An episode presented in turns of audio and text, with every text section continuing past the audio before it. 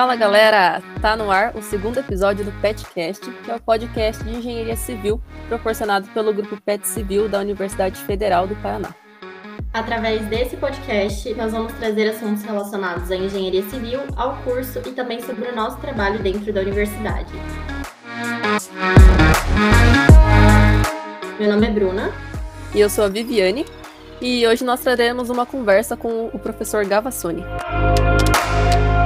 Primeiramente, gostaríamos de agradecer a presença do professor Gavassoni, que é o nosso tutor no PET, mas que hoje está aqui para falar um pouco para a gente sobre engenharia natural. Seja bem-vindo, professor. Você poderia se apresentar para o pessoal que está nos ouvindo?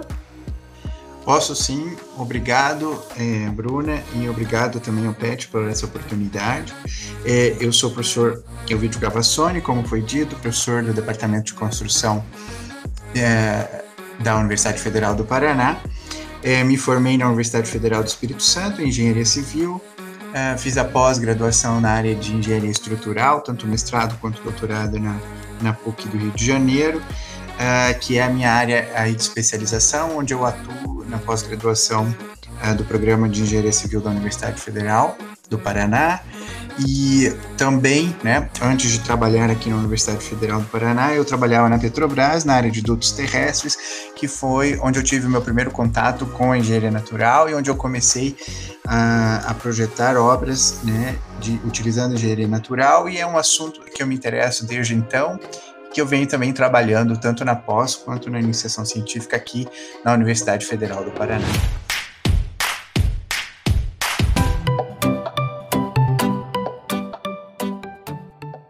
Bom, antes de tudo, é, eu queria dizer que é um prazer recebê-lo aqui no, no Petcast. E antes de tudo, para iniciarmos a nossa conversa, eu acredito que seja interessante você nos explicar o que, que é a engenharia natural e onde que ela surgiu.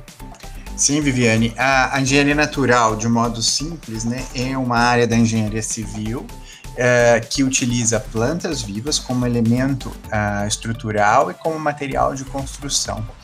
Ela surgiu há muito tempo atrás, não é uma, uma área nova, mas nos últimos anos ela tem uh, ganhado aí uma roupagem mais científica e mais técnica, como as outras áreas uh, convencionais da engenharia tradicional, que já estão mais uh, estabelecidas. Legal, professor, muito interessante. E qual seria a utilidade da engenharia natural e onde ela pode ser aplicada?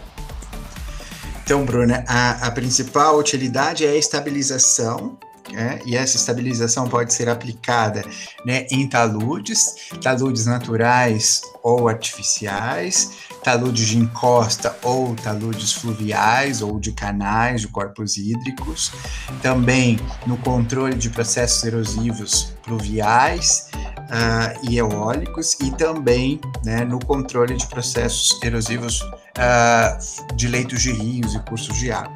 Essas seriam as principais aplicações aí da engenharia natural.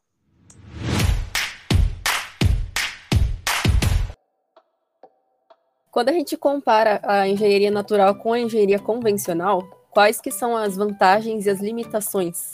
Bom, então, a, a, as vantagens, né, são uh, que a gente consegue uma primeira grande vantagem é uma, uma obra, uma intervenção de menor impacto em geral, né, sob o ponto de vista ambiental, do lugar onde nós estamos realizando a, a estabilização, o projeto, né, primeira coisa.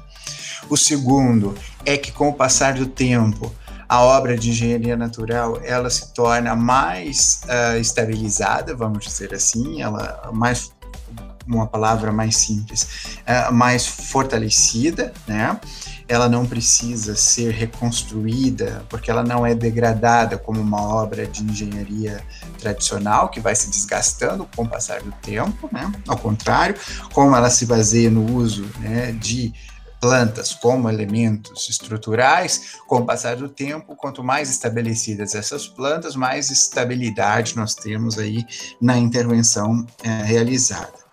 Também, uh, uma outra vantagem é que uh, nós ganhamos, né, por o fato de utilizar plantas, ganhamos uh, vantagens ambientais e também estéticas, né, que nem sempre são uh, a, um, o fator mais importante na escolha do projeto, mas mesmo não sendo, nós ganhamos aí uh, na parte estética, na parte ambiental e também na parte social. As limitações seriam que muitas vezes, né, dependendo do problema a ser estabilizado, uh, nós não conseguimos estabilizar eh, é, esses processos, principalmente processos de instabilidade de taludes mais profundos, porque como nós utilizamos plantas, as raízes dessas plantas não chegam à profundidade necessária ou não têm a capacidade né, de resistência e de rigidez necessária para estabilizar massas uh, de solo aí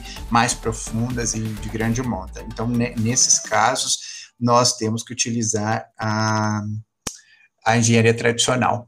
Outra limitação é que, como, como uma matéria científica, a engenharia natural é mais nova, ainda nós não temos né, todas as metodologias e todos os mecanismos uh, de determinação de coeficientes de segurança, de dimensionamento, de consideração das parcelas estabilizantes da vegetação, né, como nós temos na engenharia tradicional. E considerando essas limitações que o senhor acabou de mencionar, é, e visando melhor desempenho, é possível que obras em concreto e obras com o conceito de engenharia natural coexistam no mesmo projeto? Sim, Bruna, é, é, possível, né? Eu já vi, por exemplo, não é bem esse fato onde que a engenharia natural não, não pudesse ser utilizada, mas por, já vi um estudo, um estudo de caso, uma obra na estabilização de um talude fluvial, né, de um, de um rio, em que lá já existia um pequeno muro de concreto armado, né, e esse muro não foi demolido. Né, a obra de engenharia nat natural foi ah, colocada ali e de modo a contemplar e a incluir aquele muro que já existia na própria obra, porque se a gente fosse tirar aquele elemento ali, talvez a gente é, causasse um impacto maior, né? mais erosão, mais instabilidade. E em outros casos, mesmo quando a, as técnicas de engenharia natural não possam ser utilizadas por causa da segurança, como eu disse né, anteriormente, Uh, nós podemos utilizar as obras de engenharia natural e podemos também utilizar intervenções de engenharia natural, por, exemplo, como para o controle da erosão superficial, nesses taludes que uh, demandaram o uso de técnicas tradicionais de estabilização. Então, é possível sim. Entendi, professor. E você comentou que a engenharia natural é uma engenharia mais nova, né? E levando em conta isso, como que você avalia a situação da engenharia natural no Brasil já tem alguma demanda ou você ainda acha que carece de um melhor entendimento no mercado? Não, já, já há algumas décadas, né, duas décadas mais ou menos, em que uh, o uso da engenharia natural começou a, a, se difundir por empresas, por grandes empresas, né? Então, posso citar algumas, eu não conheço todas, tá? Então, desculpem aí se alguém conhece mais algum exemplo, mas a Petrobras, como eu citei, a Rumo, né, a, a Copel começa a se interessar agora pelo uso da, da engenharia natural é, nas suas atividades, né, de manutenção e, e de engenharia. Então, assim, é, nós temos já estudos uh, que demonstram e que acompanham obras com mais de duas décadas, né, feitas em engenharia natural no país. Então, é possível aí acompanhar e ver a evolução dessas obras. Também, né, o nosso material de construção, como ele é a vegetação, e não é um requisito primordial que a vegetação seja nativa, né? Ela pode ser uma uma vegetação exótica. Mas não é recomendado, tá? Por quê? Porque geralmente uh, a vegetação nativa é aquela que também tem aptidões, né? E ela está mais acostumada àquele local de implantação. Ela está acostumada aí com o clima, com a temperatura, com uh, as condições de insolação, com as condições do solo, com as, a, a, as condições das demais plantas e, e os animais, né? Então, assim, ela é a mais adequada para aquele ecossistema. Então, quando a gente utiliza é, vegetação nativa, nós temos mais chance de ter sucesso ah, na intervenção, sob o ponto de vista técnico também. Né? Então, geralmente há uma demanda pela determinação de quais espécies dentre a flora local, a flora nativa, né, se adequam, se aplicam à engenharia natural. Não é uma área de expertise do engenheiro civil, né? Ele precisa ir de ajuda de outros profissionais, como botânicos, biólogos, engenheiros florestais, engenheiros agrônomos, todos podem nos ajudar, né? Mas é necessário que hajam haja identificação dessas plantas e aqui no sul do país já, já tem algumas espécies, né? Uh, estudadas e comprovadamente com aptidão aí para serem usadas em obras de engenharia natural.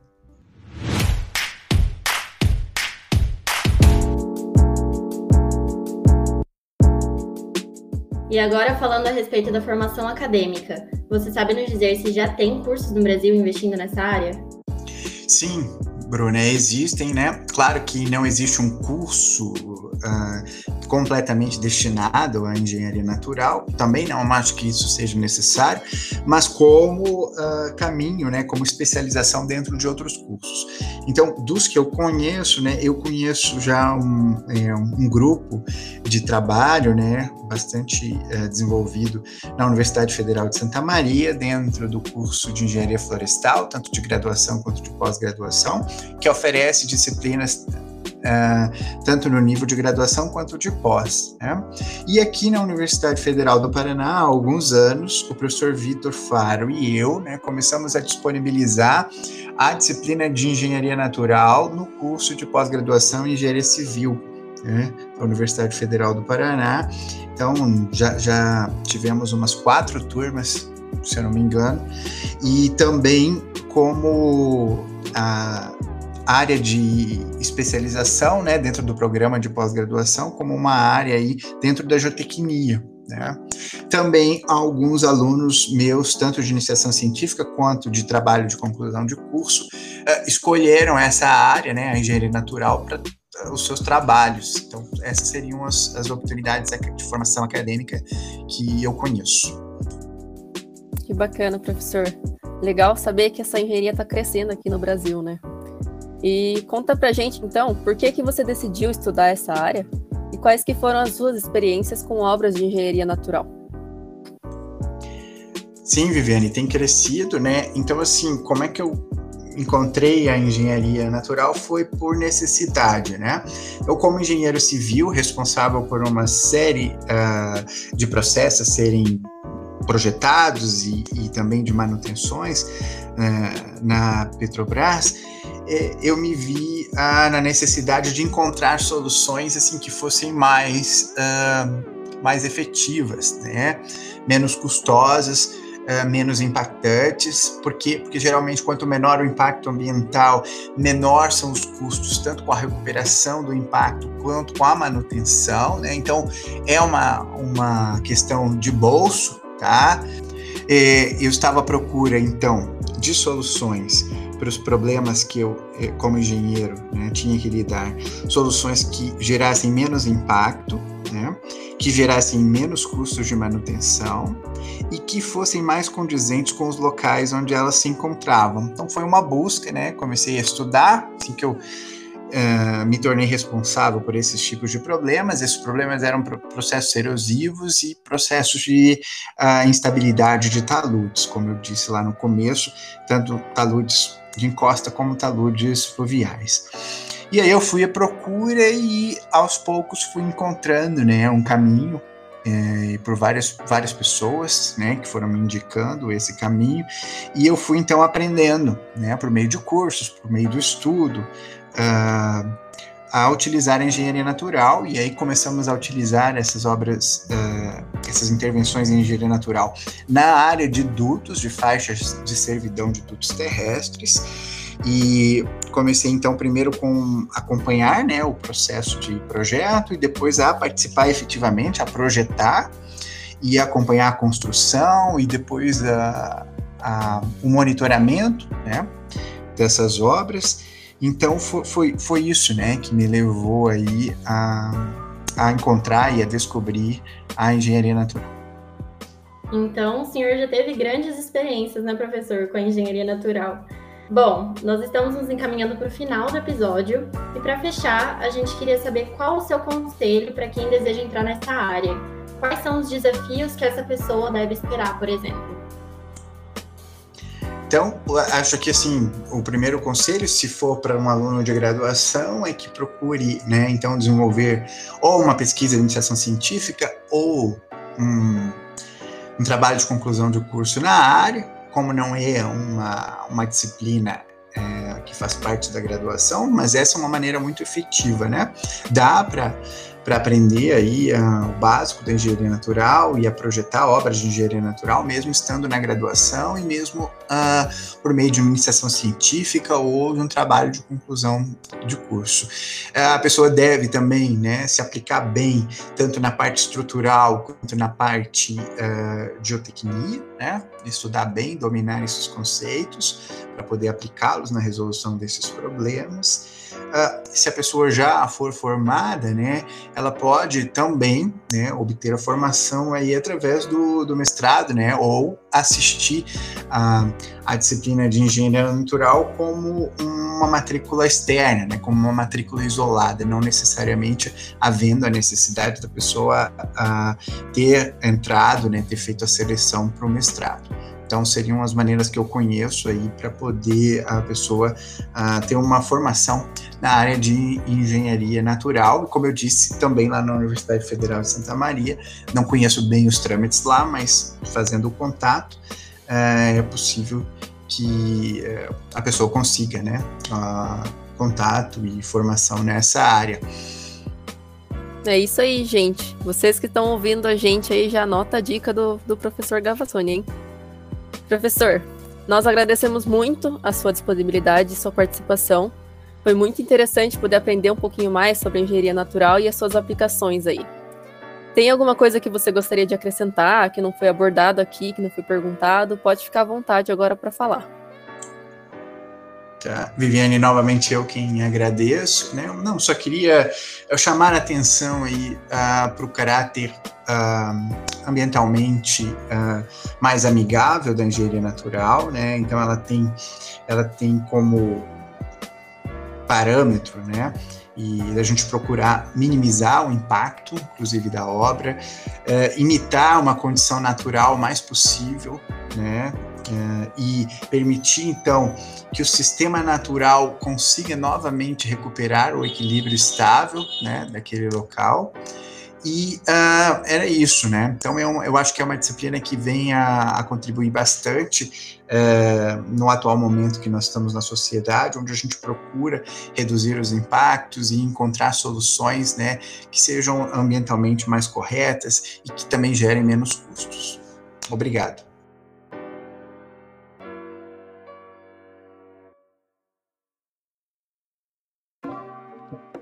Certo.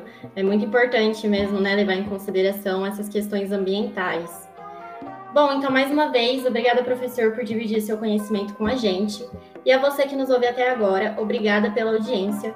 Esperamos que esse episódio tenha sido de grande valia para você, como foi para nós.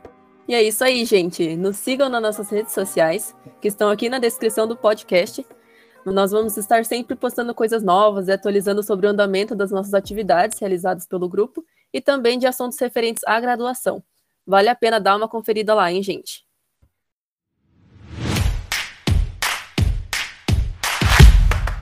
Na descrição também nós vamos deixar um formulário para ser preenchido. Lá você pode deixar sua opinião, seja elogio, seja sugestão de melhoria, sugestão de tema, enfim, fique à vontade para falar. Nós queremos muito saber o que você achou para estarmos buscando sempre melhorar o nosso desempenho. O PET agradece a sua atenção novamente e nos vemos no próximo episódio.